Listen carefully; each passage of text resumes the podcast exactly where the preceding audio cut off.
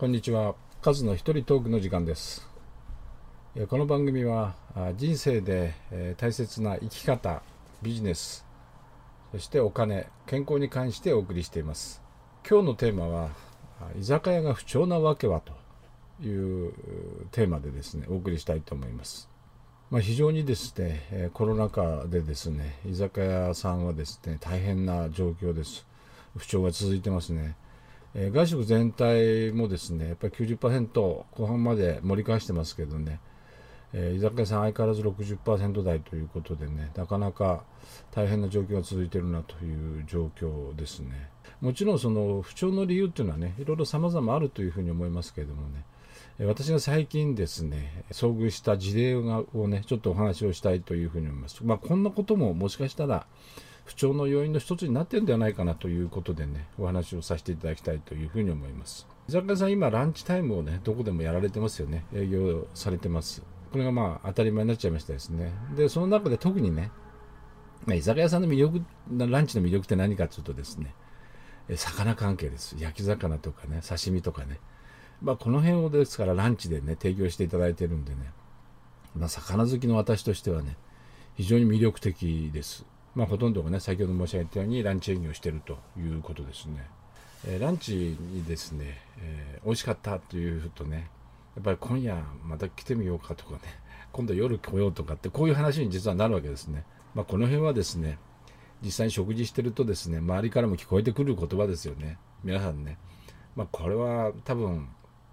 皆さん一緒だろうというふうに思います。ここはですね。まあ、美味しかったから多分夜もね、推しだろうなっていう、これは絶対そう思いますもんね。っていうことです。私もそう思います。ということはですね、これ逆なケースもあるということですよね。で、このことをね、やっぱりしっかりと捉えておく必要があるかなというふうに思います。で、せっかくのランチにですね、がっかりしちゃったっていう時にね、じゃあその店にね、また夜行きましょうかっていう多分ならないですよね。で、実は私最近行ったお店でね、そういう経験をしました。まあランチをね、いただいたわけですけれども、チェーン店です。まあ普段ね、あの離れた場所でしたんで、え仕事の途中でちょっと寄らさせてもらいましたんでね、え、なかなか普段行かないとこでしたけれども、初めてのお店でした。え焼き魚にね、釣られて入ったわけですね。で、実はメニューにある写真がですね、非常に美味しそうに写ってるんですね。で、この写真に釣られてですね、魚好きの私としてはですね、え思わず注文しちゃったというところでございます。何分か待ってですね、出てきたランチを見てですね。あれ？これ私が注文したのと違うんじゃないかな。注文間違えたかなっていうふうに思ったんですね、えー、まあこれなんでかって言いますとね出てきた魚がですねお魚が写真に写ってたのの3分の1程度の大きさなんですね。これまずそれでえもしかしたら違ったかなと思いましたけど、まあ、よく見るとねそれ間違いないわけですね。実際食べてみるとねパサパサな感じというね。これは非常に残念でしたですね。えー、まあ魚好きの私としてはね、まあ、美味しい魚をね想像しながら魚食べたいなというふうに思ってましたんでね非常に残念なことでしたそれともう一つですね残念なのだったのはですね居酒屋さんに共通してる部分ってあるんですけどねご飯に気を使ってないですねっていうことです、まあ、中には非常に美味しいねご飯を提供してくれるところもあるんですけどねこのご飯に気を使ってないというのはね特にランチはご飯が命ですのでねこのご飯が美味しくないというのはもう致命的だなというふうに思いましたですねこれ中で料理をされてるね板前さんいらっしゃるんでしょうけどねこう自分でこのご飯食べたのかなというふうにね試食されたかなというふうに思いましたですねまあこのですねご飯それからお魚ですよね残念なお魚をね提供されますとね、これでまた夜ここに来ようかって多分思わないですよね。これは多分皆さんそうだと思いますよ。もう一回来てみようぜってね、それから大切な人を一緒に連れてこようなんてね、多分思わないということですね。これ実は同様なことがですね、今回のコロナ禍の中でね、別の場所でも実は起きてるんですね。これは何かって言いますとね、飲食店皆さんこぞってですね、お弁当販売しましたですよね。まあ、最近またちょっと減ってきてますけど、それでも皆さん、お弁当販売された。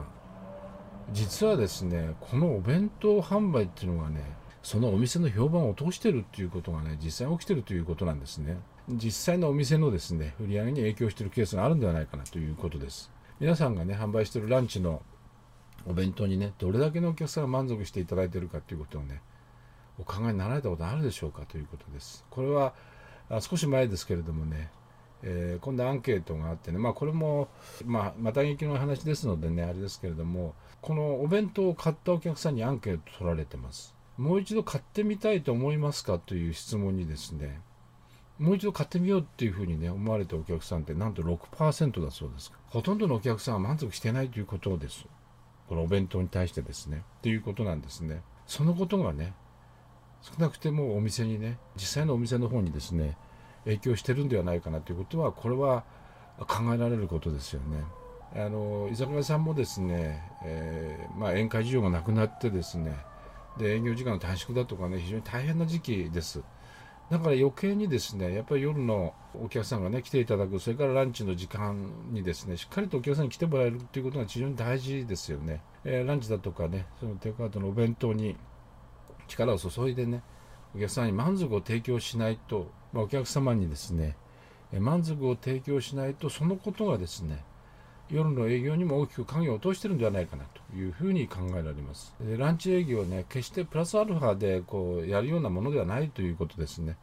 でお客様にしっかりとね、満足してもらうというね、えー、そういうところでやっぱり取り組んでほしいものだなというふうに思います。まあ、居酒屋のですね、居酒屋さんの不調というのはね、要因はいろいろあるかもしれませんけれどもね、もしかしたら今申し上げたようなこともね、え、その影響の一つにね、不振の影響の一つになってるんではないかなという気がしてます。ぜひですね、そのランチであるとか、それからお弁当販売ということをね、もう一度見直していただいて、本当にお客さんに満足していただいているかということがね、そのことがあ夜のね営業にも大きく影響してるんだということをぜひご理解いただいてね、えー、頑張っていただきたいな。なんとかね、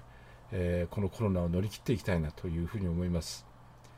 えー、本日はですね居酒屋さんのことをちょっとね、えテーマに挙げさせていただきましたけれどもね、え最後までお聴きいただいてありがとうございます。